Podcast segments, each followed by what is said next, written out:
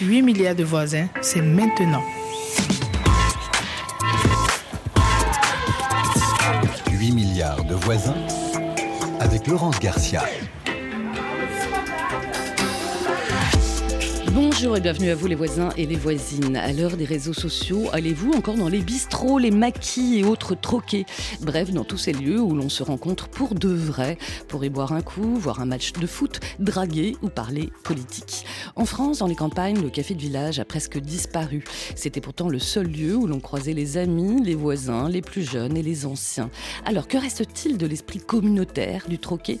Et en quoi avons-nous besoin de ces lieux pour nous déconnecter des écrans et nous retrouver tous ensemble autour du zinc. On en parle avec vous qui nous écoutez. On a déjà pas mal d'ailleurs d'appels euh, au standard et nos invités. Bonjour Chloé Brion. Bonjour.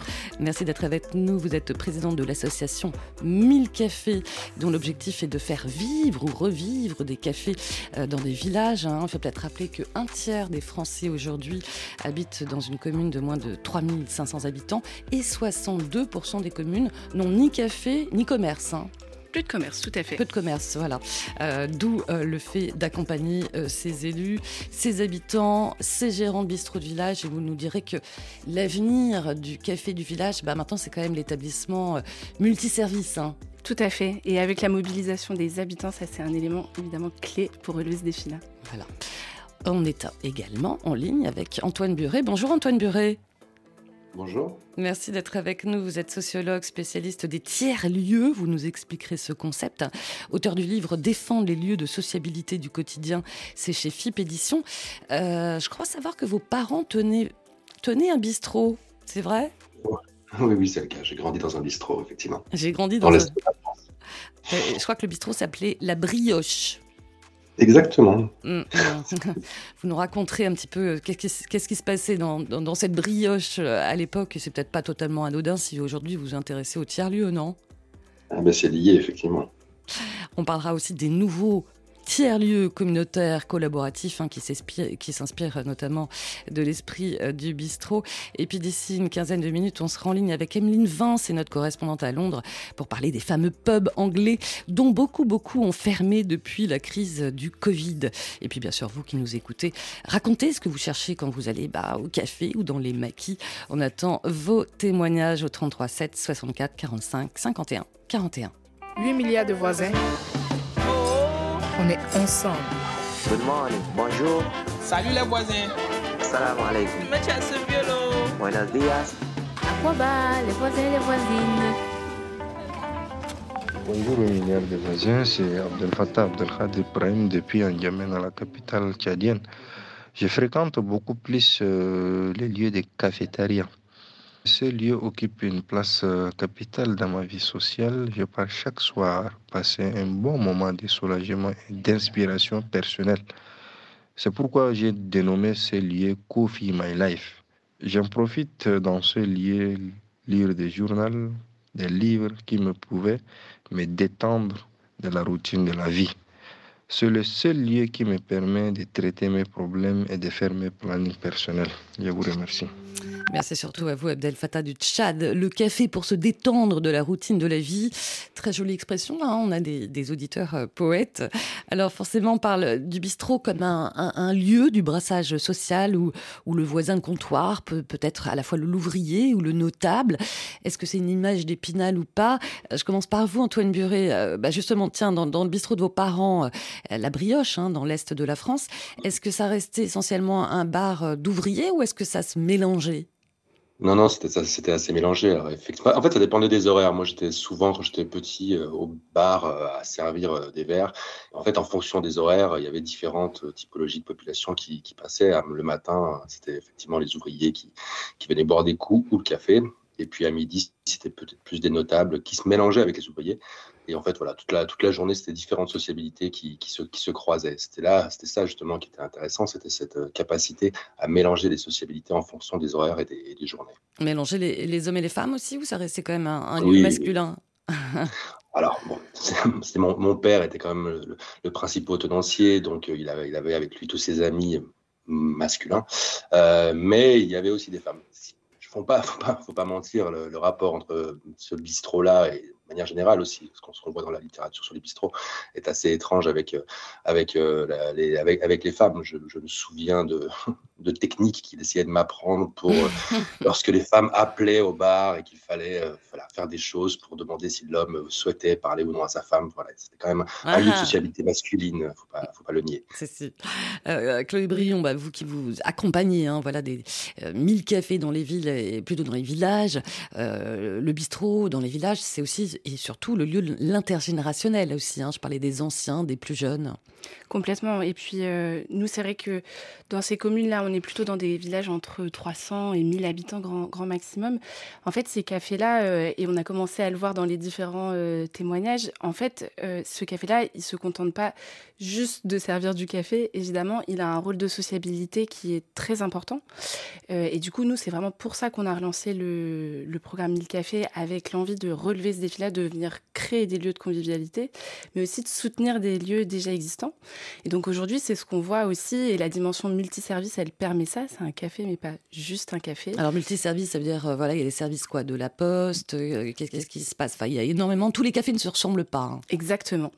Euh, il y a dans chaque commune, en fonction des besoins du territoire, un café, il va pouvoir proposer soit de la restauration et de l'épicerie, soit une programmation culturelle, parfois de la médiation numérique. C'est vraiment un lieu assez multifacette qu'on construit avec les habitants. Et ce que ça permet ça aussi, c'est de s'ouvrir à euh, une très grande palette d'habitants et à des profils très différents pour que ce lieu-là, il soit véritablement un lieu de mixité dans lequel eh ben, l'ensemble du village, voire des villages attenants, puissent se retrouver. Votre réseau, forcément, s'appuie euh, sur les demandes. Hein. c'est à la carte. Hein. vous êtes sur une soixantaine de départements euh, en France. Hein. c'est ça, dans ce qu'on appelle la fameuse désertification rurale, parce que un café, euh, quand un café ferme, euh, c'est aussi un problème de, service public, de service euh, de proximité. tout est lié en fait. Hein. Dès le démarrage de, cette initiative-là, euh, on a souhaité impliquer euh, les habitants et les municipalités. Et donc aujourd'hui, ce sont les communes qui, euh, qui se présentent à nous. Le défi qu'on a souhaité relever avec elles, il est que ça fait 50 ans que ces lieux-là dans les villages ferment. Et donc de venir réinventer avec elles la façon de voir un lieu de convivialité et de service se recréer. Et pour nous, le parti pris, c'est de se dire que c'est un vrai projet de village et que pour que ce lieu fonctionne et soit véritablement fédérateur, il faut que les municipalités il faut que les habitants eh ben, construisent, contribuent à construire ce lieu-là, contribuent aussi à accéder à un lieu, euh, très concrètement, qui permette à ce café de, revivre. Et donc, c'est comme ça qu'on a lancé. Euh, les lieux, c'est mis à disposition par les mairies, c'est ça? Alors, les municipalités, effectivement, elles contribuent à donner accès à ce lieu-là. Mmh. Euh, elles sont souvent propriétaires euh, euh, des mmh. murs. Et pour elles, c'est quand même un, vrai projet. On parle de municipalités dans lesquelles, bah, souvent, il y a peu d'administration. Il y a un ou une secrétaire de mairie qui est présente un ou deux jours par semaine. Et donc, venir, bah, devenir propriétaire d'un lieu, faire des travaux, c'est un investissement qui est conséquent pour elles. Mais c'est du coup mmh. aussi le gage de dire, bah, c'est un vrai projet de village avec lequel on va s'engager, sur lequel on va s'engager ensemble. Euh, bah, c'est un petit peu ça, les tiers-lieux, non? Les tiers-lieux communautaires. Euh, votre vision, votre définition à vous, Antoine Buré, parce que c'est vrai que c'est un mot un petit peu fourre-tout, un peu marketing.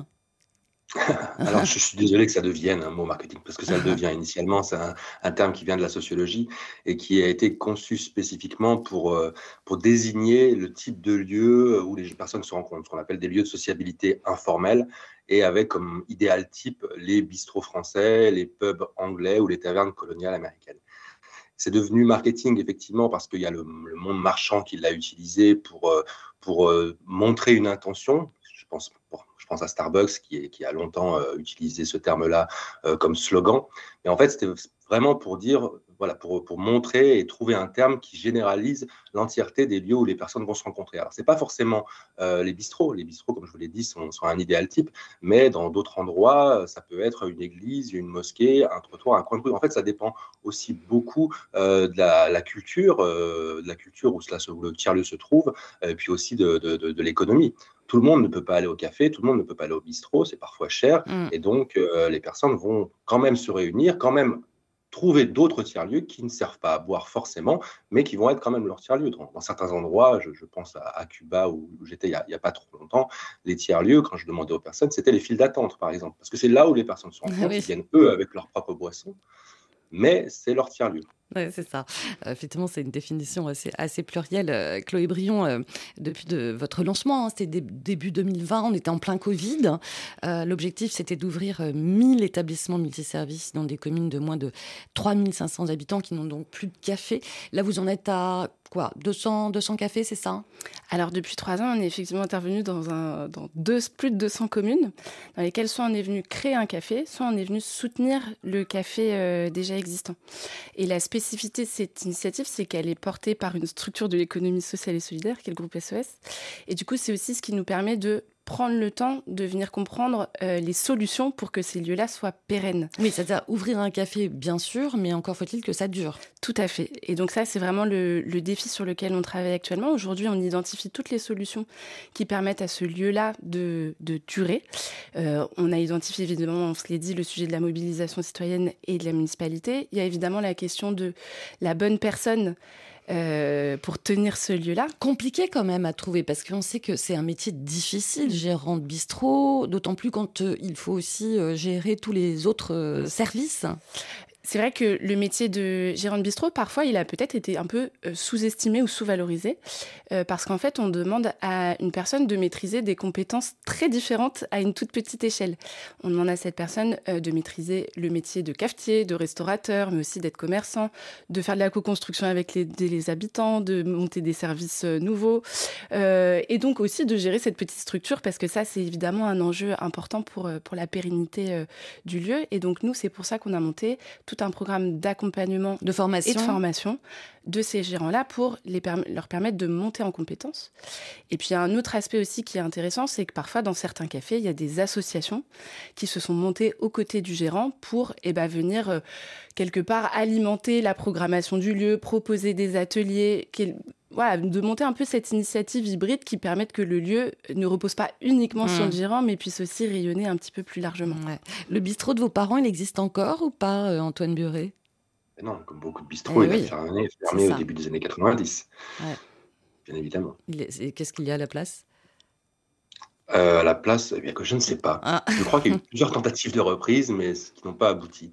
Euh, mais c'est là où, en fait, les tiers-lieux euh, tels qu'ils sont pensés maintenant, alors cet aspect multiservice est important, mais aussi cette, cette idée où des personnes vont se réunir pour proposer différentes activités. Alors le café est là, toujours, généralement, parce que c'est là où les gens, euh, c'est un, point de, ralliement, mais ils font beaucoup de choses autour. Et ces lieux-là, qu'on appelle des tiers-lieux de proximité ou des tiers-lieux des communs de proximité, comme des communs de proximité, euh, jouent, le, jouent, remplacent les cafés sur les territoires. Ouais, forcément. J'espère que dans ma ville, il y en aura un. Peut-être qu'il y en a un d'ailleurs. à, suivre, à enquêter sur place. On continue bien sûr à, parler euh, bah, de l'importance de sociabilité de tous ces bistrots, maquis et autres bars. On se retrouve dans quelques instants sur RFI après le Nigérian Rema Holiday sur RFI.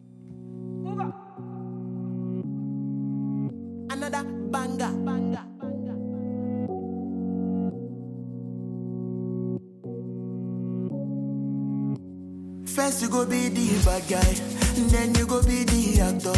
Because I want feed my family, now make me feed my own guy laptop. You must alive, I'm on me heart, thank God. My money big, you go need the tractor.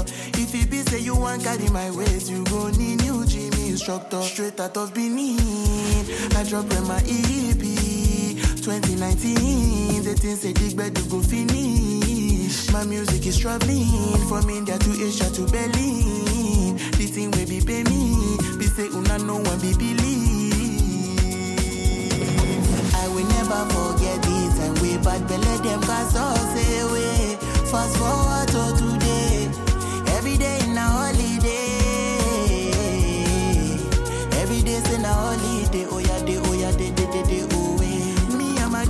Chill with the pop pop. Say we know they Say my circle, check the boss, we go give you last card check up. Make you no hits, make you pray for the ability, ability, ability to catch up. No calculator, fi come my surplus eh, and my rod on me, mo shack up. Many nights where I don't sleep, where I no sleep. Why is I go overseas? Still many people they love me, but I steady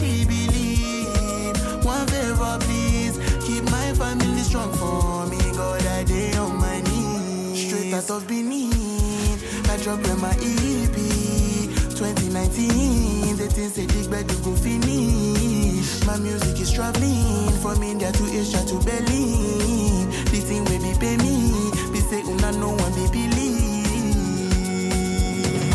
I will never forget this and we bad let them cause us away. Fast forward to today.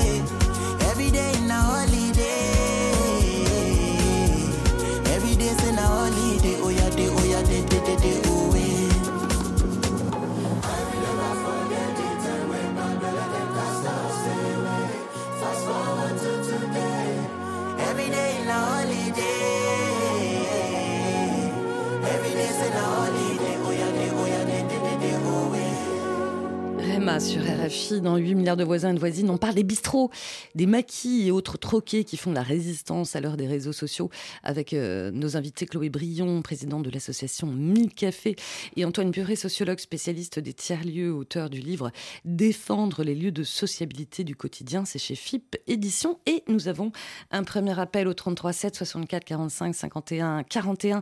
C'est Tabarina qui nous appelle de Nouakchott en Mauritanie. Bonjour Tabarina. Bonjour Laurence. Merci d'être avec nous. Alors vous, il paraît que vous adorez aller au café depuis longtemps, c'est ça? Ouais, effectivement. Et J'y vais depuis euh, peut-être mes 17-18 ans. Et je me souviens bien que c'était à, à l'Institut français de Mauritanie. Oui.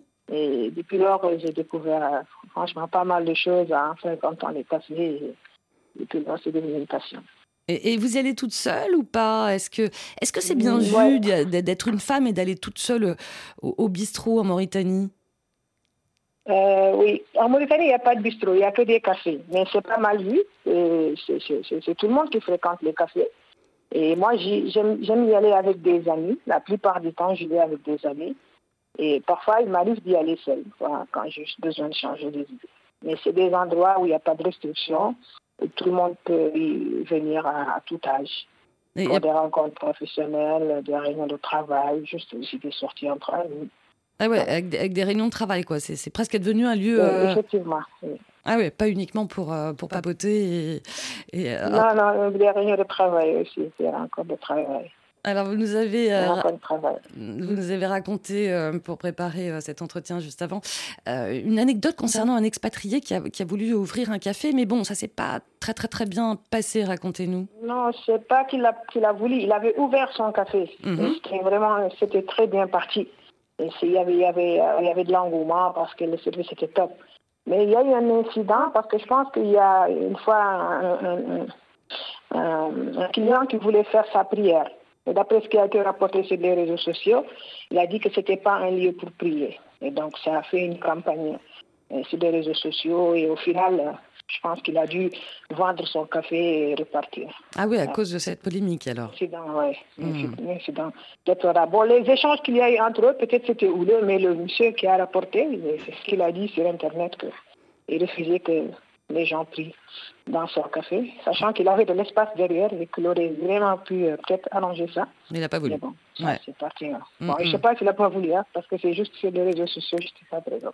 Ouais. Mais après, je sais qu'il a, que le café, il l'a vendu, parce que comme j'étais fréquemment là-bas, j'ai compris qu'il l'a vendu. Et voilà, il est rentré chez lui. Ouais. Donc ça n'a pas marché pour. Non. Mais quand même, ici, il y a des centaines de cafés tenus par des étrangers qui marchent très bien. Et Tabarina, vous allez au café là tout à l'heure ou vous êtes déjà allé Euh, J'y vais ce soir. Ah bah voilà, entre J'y vais filles ce soir, ouais, j'y vais ce soir. Entre Ouais, copines filles, parce qu'on a une bonne amie, on a une bonne amie qui vient de la Tunisie et ça fait longtemps qu'on l'a pas vue. Donc notre rendez-vous ce soir, ce sera dans un café. Ah bah voilà, entre copines. Voilà. Eh bon, ouais, bah, bonne soirée ce soir euh, en Mauritanie. Merci beaucoup euh, Tabarina. Merci beaucoup. Pour Merci à votre euh, témoignage. Euh, une petite réaction, Chloé euh, Brion, vous qui donc accompagnez les cafés, notamment dans, dans, dans les vil- villages, les femmes qui se réapproprient cet espace. Euh, C'est pas une problématique du tout, non Chez vous? Alors, nous, on a la chance euh, d'avoir euh, plus de la moitié des gérants qui sont des gérantes. Oui.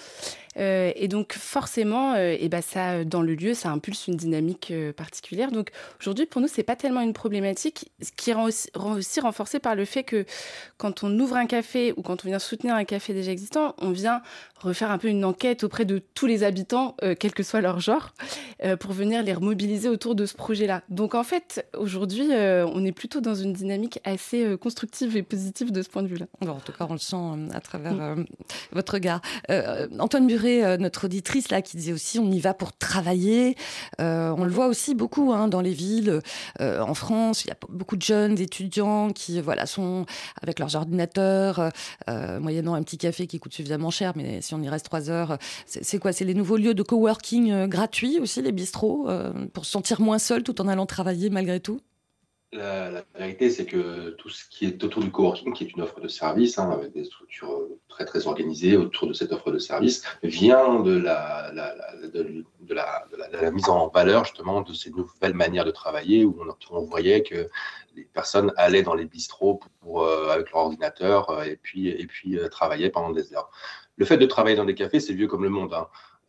il se dit même que la Constitution américaine a été créée dans, un, dans une taverne coloniale. Euh, donc le travail dans les cafés, c'est vieux comme le monde. Beaucoup d'artistes, et dans la, culture française, c'est assez même très présent. Beaucoup d'artistes ont, travaillé, ont créé dans des cafés. Donc le travail et les cafés, c'est quand même, quand même deux, choses qui, qui, vont bien ensemble.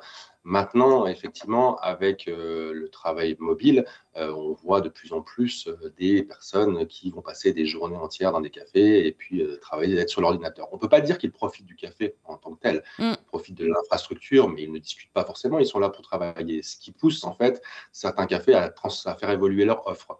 C'est-à-dire qu'au vu du fait que beaucoup de personnes venaient et puis euh, achètent un café et passent toute la journée avec un café, ça. maintenant il y a des offres comme ça qui se créent où on dit si vous sortez votre ordinateur, vous payez 20, 20 euros par exemple, et puis vous pouvez passer le temps que vous voulez. Donc ça fait évoluer les offres des cafés. Je ne sais pas si c'est bien ou mal, mais en tout cas, euh, le, travail mobile fait aussi évoluer les offres de café et le fonctionnement. C'est ça, on se réinvente tous. Euh, je vous propose d'aller du côté de Londres pour parler des fameux pubs anglais. 8 milliards de voisins. Et de voisines. 8 milliards de voisins. On, est ensemble. Et nous retrouvons notre correspondante à Londres. Bonjour Emeline Vin. Bonjour Laurence, bonjour à tous. Alors Emeline, vous avez aussi travaillé à Dublin en Irlande avec l'Angleterre. Hein. On sait, ce sont les, deux pays connus pour euh, leur culture du pub. Bon déjà, rappelez-nous ce qu'est un pub. Pub, c'est l'abréviation de Public House, un terme établi au XVIIe siècle pour désigner les établissements où l'on peut consommer de l'alcool. Selon l'association britannique de consommateurs Camra, il y a plusieurs critères. On peut y venir sans être membre d'un club ou résider dans le coin, on peut commander directement au comptoir et on n'est pas obligé de manger. Même si la plupart des pubs proposent aujourd'hui des repas, le plus emblématique étant le fish and chips. Jusque-là, pas vraiment de différence avec un bar-restaurant, vous me direz. Ce qui distingue vraiment le pub britannique, c'est l'ambiance.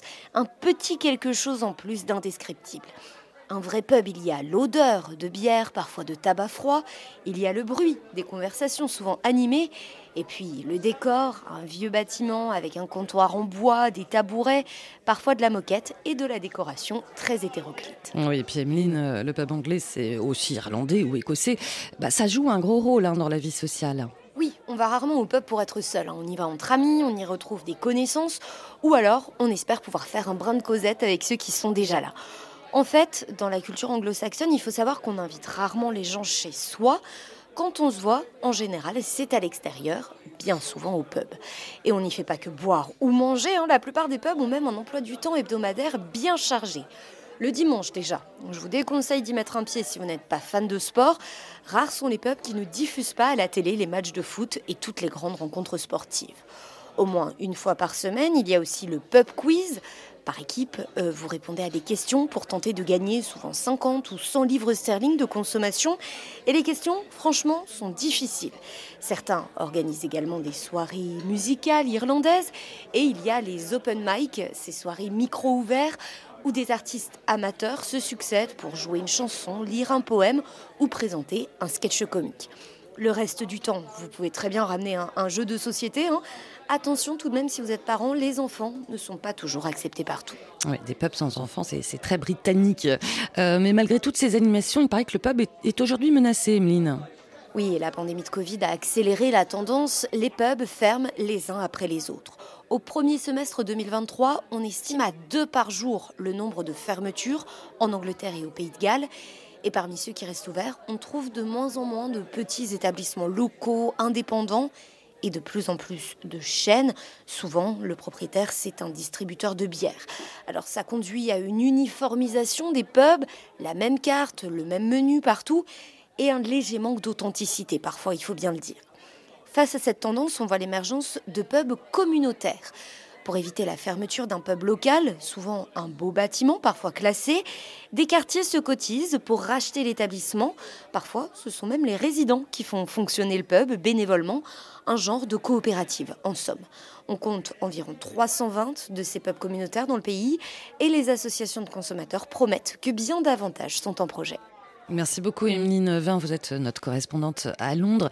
Euh, je vais vous faire réagir, euh, euh, Chloé Brion. Est-ce que chez vous aussi, dans votre association et dans toutes ces structures-là que vous montez dans les cafés de village, est-ce qu'il y a eu un, avant-après Covid aussi dans les villages, avec la fermeture de certains commerces et notamment de certains bistrots? Alors, nous, on a la spécificité de nous être lancés en plein Covid. C'est vrai. On a ouvert le, premier café qui a refermé le, le, soir même. Et en fait, pour nous, ça a été, évidemment, c'était il y a eu un impact très fort. Hein. On ne pouvait plus ouvrir le café euh, en tant que tel. Néanmoins, euh, dans une vingtaine de cafés, on a pu proposer autre chose. C'est-à-dire, ça a été tout le volet épicerie, petite restauration emportée, etc. Et donc, ça a quand même créé un lien très spécifique avec les habitants de ces villages-là, parce que, justement, on le disait, ces lieux de sociabilité, quelque part, ils ont continué à assurer un premier niveau de fonction pendant cette période. Et donc je pense que ça a quand même contribué à renforcer, renforcer considérablement le lien entre ces lieux et les habitants de, ces villages-là. Et aujourd'hui, le défi reste entier, évidemment, pour que eh ben, les gens continuent à revenir et, quelque part, ne gardent pas l'habitude de, se voir chez eux, de continuer à aller dans l'espace mm. public et d'aller dans ce lieu familier qu'est le, le café et le café, c'est aussi une façon de s'ouvrir à l'autre. Et donc pour ça, nous, on est assez euh, convaincus que euh, c'est tout à fait important de continuer à fréquenter ces lieux-là. Oui, et puis on n'a jamais autant parlé de solitude et, d'isolement, euh, forcément. Antoine Buret, vous qui étudiez les tiers-lieux dans, le monde entier, votre regard, en tout cas, là, sur ce que vient nous raconter notre correspondante Émilie Vin, sur ces nouveaux pubs communautaires à Londres En fait, quand j'écoutais l'interview, ça m'a fait rebondir à ça me fait penser à plusieurs choses. Déjà, je, me, rappelle que dans la littérature, lorsqu'on parle des peuples anglais, il y a une phrase comme ça qui vient, c'est qu'on on appelait ça le club des pauvres. C'est exactement ça dans la, culture anglo-saxonne, avec les clubs de gentlemen qui étaient fermés et les peuples qui sont devenus justement le, club des pauvres. Euh, ce que racontait votre correspondante fait surtout penser au dernier film de Ken Loach qui s'appelle Old Oak, qui, qui, raconte exactement ça, la manière dont ces peuples disparaissent progressivement et sont pris par euh, les habitants pour, euh, pour, pour, revivre en autonomie parce qu'il y en a besoin. Un des éléments qui a été mentionné, c'est la, présence des chaînes, mm.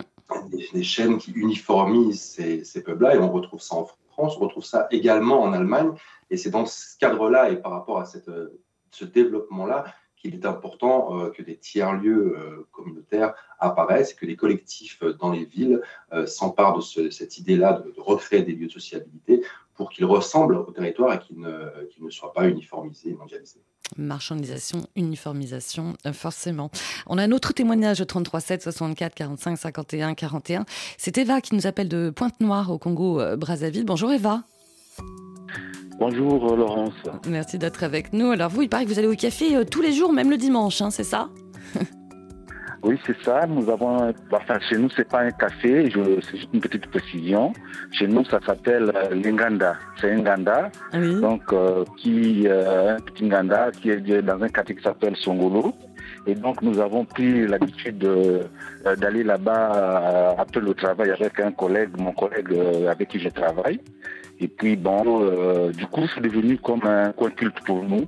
On a lié beaucoup d'amitié avec d'autres personnes qui travaillent dans notre structure. Et puis bon, chaque, chaque soir après le boulot, on se retrouve là-bas pour décompresser avant de rentrer à la maison. Ça veut dire que nous, partons là-bas en fait pour déposer le stress du travail, pour rentrer l'esprit clair, retrouver les familles, les enfants, voilà, pour rentrer dans la vie. Alors là-bas, je crois que le lieu s'appelle le Parlement. Vous le surnommez le Parlement, non? On l'a surnommé le Parlement. Pourquoi Au départ, il s'appelle c'est parce que, euh, que quand, quand, nous avons, quand nous, on a commencé à aller là-bas, euh, mon collègue et moi, euh, les gens qu'on a trouvés là-bas nous ont reconnus comme étant, parce que nous sommes des journalistes tous les deux. Vous êtes journaliste, hein euh, oui. Voilà, voilà. Donc quand, quand on est arrivé là-bas, ah tiens, les gens de la télévision sont là et puis nous poser des questions. Et qu'est-ce que vous pensez par rapport à tel sujet? Qu'est-ce que c'est? Voilà, pourquoi vous n'avez pas traité tel autre sujet? Il y a un problème d'eau, il y a un problème de courant par ici, pourquoi vous n'avez pas parlé de ça? Et puis bon, ça, ça a commencé à créer des débats. Et puis un jour, quelqu'un s'est exclamé, dit, ben, finalement, c'est devenu un parlement ici. et voilà, comme, Mais voilà comment le propriétaire, comme le propriétaire d'Unganda, qui s'appelle Wenceslas, euh, quand il a refait la peinture, il a remis le nom d'une assurance, bien sûr, mais il a complété en bas le Parlement. Et c'est devenu le Parlement pour tout le monde. C'est drôle. Mais est-ce, ce qui est chouette, euh, Eva, quand on est journaliste, honnêtement, euh, le café, enfin, le café, euh, quoi, quoi, quel, que soit son nom, c'est un excellent bon poste d'observation hein, pour capter l'air du temps, voilà, l'esprit des gens, surtout quand on parle politique, etc. C'est un bon lieu hein, pour les journalistes, les cafés. Je, confirme parce que mhm. euh, c'est en fait c'est devenu comme un point où les gens viennent nous donner des informations, les gens viennent nous suggérer des sujets que qu'on peut on peut traiter parce que dans la chaîne de télévision où nous travaillons, nous faisons beaucoup de proximité. Et donc, euh, parfois, les gens, ils savent que euh, nous serons là-bas à 18h. Vous voir quelqu'un, ah bah, vous savez que chez nous, ça fait trois semaines qu'il n'y a pas d'eau. Est-ce eh que vous ne pouvez pas amener vos, caméras, venir regarder ce qui se passe? Bon, En tout cas, c'est, je pense que c'est des, milieux où on peut vraiment euh, beaucoup échanger aussi, avoir beaucoup d'informations en tant que professionnel de, la communication. restez, avec nous, Eva. Je vais faire rebondir Antoine Buret. C'est, des lieux politiques, hein, forcément, les bistrots, les cafés. Euh, voilà, euh, on, dit souvent le café du commerce, mais, voilà, c'est le défouloir social, politique, on en profite pour critiquer euh, les, les, puissants. ça a toujours été comme ça, Antoine Buret? Alors oui, ça a toujours été comme ça, mais petite parenthèse, je trouve les témoignages qui, passent là, qui sont, très enthousiasmants, parce que en France, en tout cas, c'est de plus en plus rare de voir ce genre de café exister et avoir un tel rôle euh, dans les villes. C'est extrêmement rare, et c'est pour mm. ça que l'association Café est, est, importante, toutes les tiers sont importants, parce que ça n'existe plus. Ça n'existe plus, et c'est. Mais pourquoi ça n'existe euh, plus? Pourquoi il y, a moins de liberté de, de, parole ou euh, dans, dans, les bistrots? Non, c'est pas une sorte de liberté de parole, c'est qu'il y a une différence, différence de fréquentation. Euh, les prix, je vous en ai parlé, il y a, il y a, beaucoup de fermetures et puis il y a aussi d'autres habitudes de, sociabilité. Euh, on allait, on, on allait au cas, comment dire, les, d'autres lieux de sociabilité ont, sont apparus, ils sont très présents mm. euh, dans les villes et je pense, vous vous parlez tout à l'heure de la solitude, il y a un rapport qui est sorti la semaine dernière sur la solitude et sur les lieux du lien, là où les gens se rencontrent en France. Et ce qui apparaît dans, ces, dans, dans ce, dans ce rapport-là, c'est que les cafés viennent en cinquième position. Les premiers, c'est les centres commerciaux. Les gens vont dans les centres commerciaux pour se rencontrer ou pour sortir. Et donc, on va de moins en moins au café, on passe de moins en, moins, en moins de temps à, discuter. Il y a certaines théories, et c'est notamment la théorie des tiers-lieux, qui disent que cela aussi est une forme de trahison parce que ça, ça vient de l'aménagement des villes. C'est la manière dont on a aménagé les villes qui ont qui ont entraîné le déclin des tiers-lieux mmh. et donc qui ont poussé à la fermeture progressive ou à l'absence progressive de ces lieux de démocratie vivante dans les territoires l'absence de lieux de démocratie vivant dans les territoires fait que ces moments de politique quotidienne sont de plus en plus rares. Donc oui, historiquement, les tiers-lieux sont des lieux politiques. Maintenant, il y en a de moins en moins, donc il y a de moins en moins de lieux où on peut rencontrer l'autre, où on peut discuter avec l'autre, même si on n'est pas d'accord. Et cette chose-là fait que ben, y a, ça, polarise la, la société. La politique est présente, mais je ne sais pas si cette, cette présence du politique est désirée euh, en permanence euh, dans, nos villes ou nos quartiers. Chloé Brion, vous faites le même constat euh? Alors nous, on a, on a lancé l'initiative 1000 Cafés juste après le mouvement des Gilets jaunes. en se disant aussi que ces lieux allaient permettre non seulement de renforcer de la convivialité, de l'accès aux services, mais évidemment de la discussion. Euh, parce que à l'époque, souvenez-vous, on se demandait aussi beaucoup pourquoi ces personnes se retrouvaient à des ronds-points. Euh, et nous, on a eu envie de se dire, bah, en fait, comment est-ce qu'on vient recréer précisément ce que disait Antoine, c'est-à-dire des lieux qui permettent au quotidien de venir échanger. Alors, on peut parler tout à fait du quotidien, mais au fur et à mesure, et eh bah, échanger sur des, grands débats de société, pourquoi mm. pas. Et euh, c'est la capacité à recréer ces lieux-là et ces espaces-là qui vont aussi permettre à ces discussions de reprendre fil. Ouais, c'est ça. Euh, merci beaucoup euh, pour votre témoignage, Eva. Je ne sais pas s'il est encore avec nous euh, ou pas. Ah bah, juste une dernière petite question, Eva. Vous y allez entre hommes, entre garçons, dans votre lieu, là, le, Parlement? Comment, comment le prennent vos épouses?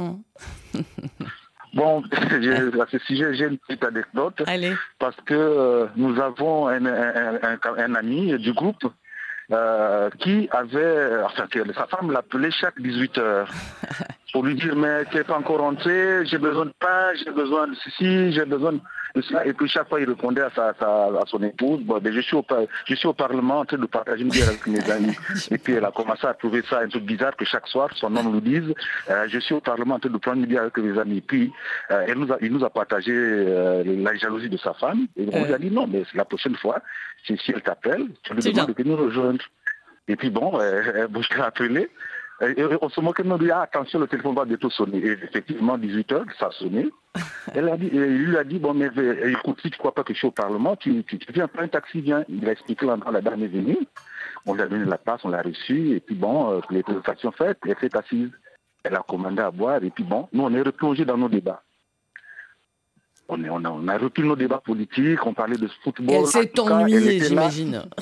Elle, elle s'ennuyait comme une carte. Vraiment, elle était là, elle n'a placé aucun mot. Elle était. Elle est partie. Après, au bout de 20, au bout de 20 minutes, elle a chuchoté à l'oreille de son, de son mari ah, S'il te plaît, donne-moi le taxi. Si c'est un million d'hommes, je m'en vais.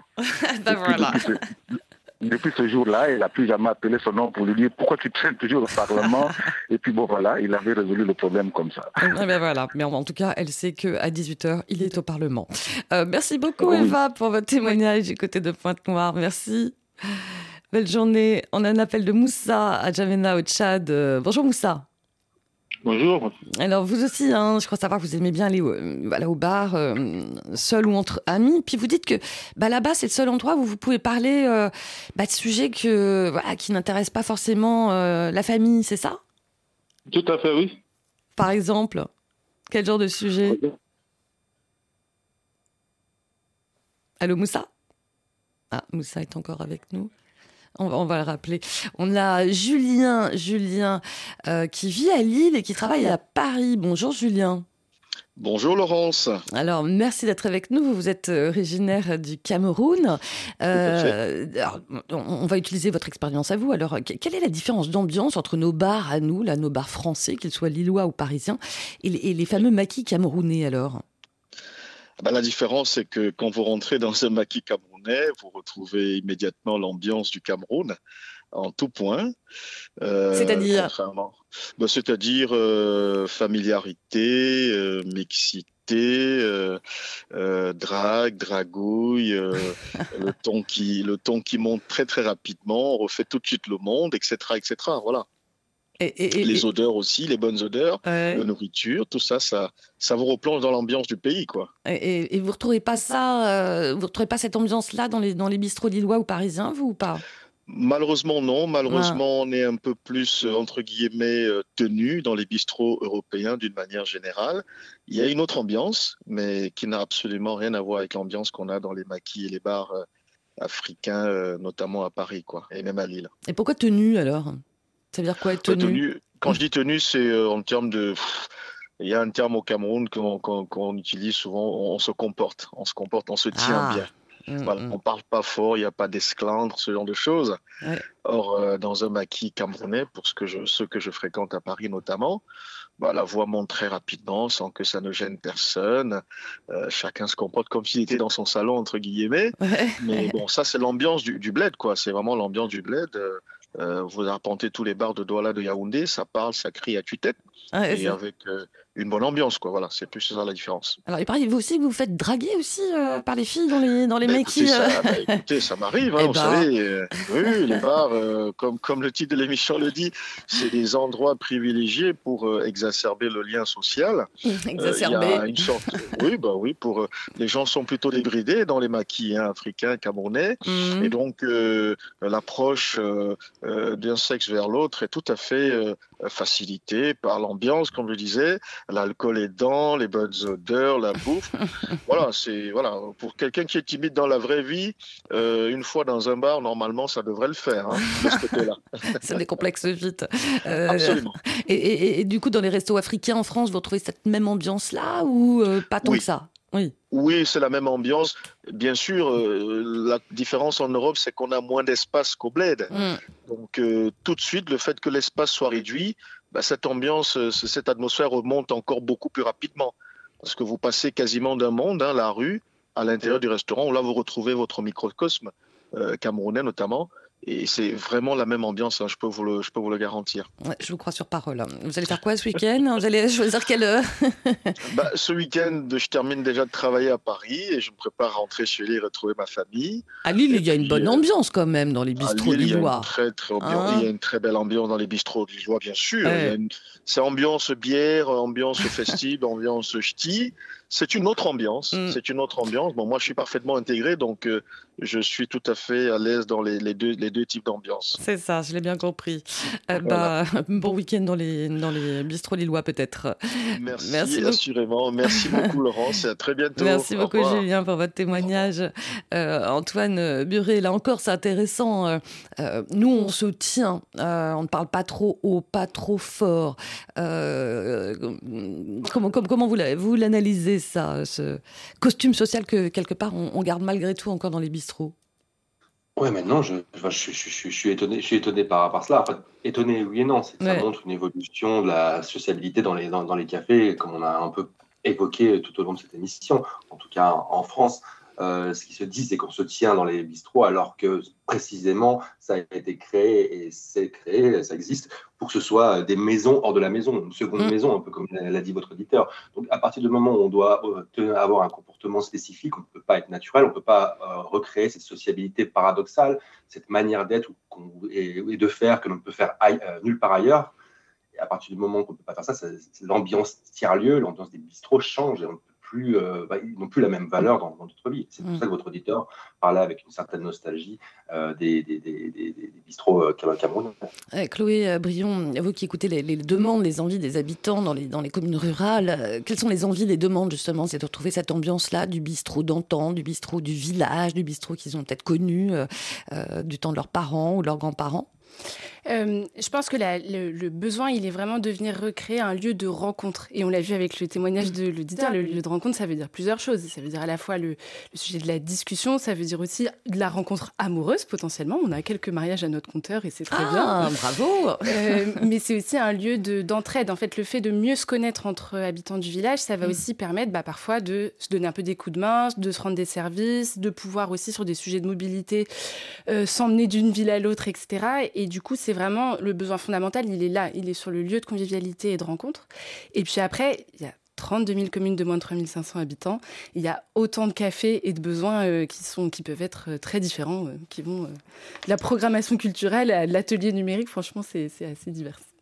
On a retrouvé Moussa de Javena Ocha. On a eu un petit problème de liaison. bonjour, bonjour Moussa bonjour. Bon, merci d'être avec nous. Alors vous, il paraît que vous aimez bien aussi aller euh, bah, voilà, dans les cafés euh, bon, pour manger, bien manger, euh, mais surtout pour, pour, parler de sujets voilà, entre amis, sujets que vous ne pouvez pas évoquer en famille, c'est ça? Oui. Et quel genre de sujet alors? Le sujet lié à la politique et à la bonne gouvernance du pays. Ah, ah. Donc nous, nous allons bien parler et nous allons tirer une belle conclusion, mais à la maison, comme c'est un sujet qui n'intéresse pas la, famille. Mm-hmm ma femme toujours mes enfants. C'est comme ça que j'opte le café, le soir comme ça. C'est un lieu calme et pas de dérangement. C'est ça. Là, on va débattre de ce sujet-là. On débat, on débat, on se prend pas la tête, on débat, euh, on trouve toujours un accord ou, euh, on s'engueule? Oui, oui, non, non, non, non, un accord toujours, on s'engueule pas. on s'engueule pas, c'est toujours un accord. Ouais, c'est ça. Bon, bah, ça, va ça va donner alors euh, ce week-end encore. Merci euh, Moussa euh, pour votre témoignage. Antoine Buré, le, bistrot, c'est le lieu du, débat. On parle des réseaux sociaux, on, parle, on dit que les, réseaux, c'est le nouveau café du commerce hein, d'ailleurs. Hein. Mais voilà, normalement, ça reste dans l'imagerie le lieu du débat et pas forcément de l'injure. Euh, du débat et de l'injure. Hein, oui, remarquez, c'est vrai. C'est un certain nombre d'avers. Euh. bah, c'est ça. Puis ce qui est intéressant avec euh, ces tiers-lieux, ces bistrots, c'est qu'ils sont présents et que les gens y reviennent régulièrement. Donc on peut s'injurier un soir et puis le lendemain oublier et passer à autre chose. Et c'est ça qui les rend précieux, en fait, cette capacité-là à créer, à, organiser finalement ou à accueillir des conflits, des batailles d'opinion, des batailles de coq parfois. Et, le lendemain, Les batailles de coq, vous avez dit, oui, c'est ça Alors, je, je parlais, c'est l'expression, hein, des batailles de coq, ou des, gens qui, qui, qui, qui, essayent d'avoir raison l'un sur l'autre, euh, et, ça monte en tension comme ça. Euh, C'était plus à cela que je faisais référence. Et puis, le, le, lendemain, de passer à autre chose, et puis de reprendre la vie courante, apprendre à vivre ensemble, tout simplement. On n'est pas obligé d'être d'accord tout le temps, mais le, tiers-lieu euh, permet justement de, de, de, de continuer à vivre ensemble et de faire se confronter des opinions parfaitement opposées parfois, et de vivre ensemble malgré cela. Oui, voilà, le mieux vivre ensemble. Euh, pour terminer, euh, Chloé Brion, euh, Objectif 1000 cafés, là, cette année, encore plus de cafés, pérenniser aussi ces lieux-là, d'échanges, de convivialité, d'intergénérationnel, parce qu'il faut rappeler aussi qu'il y a beaucoup de personnes âgées aussi hein, qui vivent dans les, dans les campagnes. Complètement. Alors, nous, c'est vrai qu'on est là dans une dynamique où on essaie de développer mille façons de faire un café, quelque part. Ça. Et, et donc, cette année, on va notamment euh, euh, continuer à développer aussi un format itinérant qui est la guinguette mobile, qui permet de rayonner sur plusieurs communes euh, d'un territoire. Quand euh, une commune à sa seule échelle, si elle est parfois trop petite pour avoir un lieu euh, qui peut tenir notamment économiquement, et ben à ce moment-là, on réunit plusieurs communes. Là, en l'occurrence, c'est dans le Grand Est, à l'agglomération de Saint-Dizier, et on fait rayonner un peu ce lieu qui, est un, petit camion. Voilà. Et ben voilà, ce sera un nouveau tiers-lieu itinérant, la guinguette mobile. Merci beaucoup, Chloé Brion, d'avoir été avec nous, présidente de l'association Mille Café. Grand merci aussi à vous, Antoine Buret. Et je rappelle le titre de votre livre, Défendre les lieux de sociabilité du quotidien. C'est chez FIP Édition. Merci à vous deux. Allez, on se quitte euh, tout de suite avec euh, Distinct et le rappeur d'origine franco-angolaise Franglish avec Ça, c'est bien. Bébé, dis-moi, ah bébé, ouais c'est toi, on est bon, on est bien, entre nous ça s'envoie. Bébé, dis-moi, baby, c'est toi, on est bon, on est bien, entre nous, ça se voit. Ça c'est bien, ça c'est bien. Donne-moi ta main, ça c'est bien. Bah, bah, bah, Allez, eh, uh-huh. go, ça c'est bien, ça c'est bien. Donne-moi ta main, ça c'est bien, ça c'est bien. Baby, on se barre ici, ici je sens jalousie. T'inquiète pas, je maîtrise toucher les cœurs quand je vais. Hey, biba, biba, pour toi j'ai le type qui bat. Pour moi je fais mon mal. Et moi sur du Delbouka. J'ai dit à ces femmes, je suis rangé. Mon homme, c'est pour toi que j'ai changé. Oh let's go. Bébé, dis-moi, ah, bébé, ouais, c'est toi. On est bon, on est bien. Entre nous, ça s'envoie. Bébé, dis-moi, ah, bébé c'est toi. On est bon, on est bien. Entre nous, ça se voit. Hein, hein, hein, ça c'est bien, ça c'est bien. Donne-moi ta main, ça c'est bien. Bah, bah, bah, Allez, eh, uh-huh. go. Ça c'est bien, ça c'est bien. Donne-moi ta main, ta main. Ça c'est bien, ça c'est bien. Bah, bah, bah, Ouais, il est super, super, super. De mare vitesse automatique, l'adrénaline, on dit qu'on arrive. Notre love c'est comme mathématique, bébé t'es dans ma tête, ah ah Wanna habibi, valider Oh j'ai décidé, et y a l'inundé Avec moi ta vie sera zina et meilleure. Yeah. Mon bébé terrifié, fais-moi confiance. Dis-moi, habibi, ouais c'est toi. On est bon, on est bien, entre nous ça s'envoie Bébé, dis-moi, baby, c'est toi, on est bon, on est bien, entre nous, ça se voit. 8 milliards de voisins et de voisines, c'est fini. Merci à toute l'équipe. Robin Dubrac, Juliette Bro, Delphine Cachin et Thomas Tom Malky. Lundi, vous retrouvez bien sûr à la même heure euh, Emmanuel Bastide au programme Comment gérer son premier salaire? Pas forcément évident. Entre les prêts étudiants remboursés, les loyers, la hausse des prix alimentaires et l'aide à la famille, on vous aidera dans euh, cette difficulté à gérer votre budget. N'hésitez pas d'ailleurs à poser vos questions dès maintenant au 33 7 64 45 51 41. D'ici là, bon week-end à l'écoute de RFI.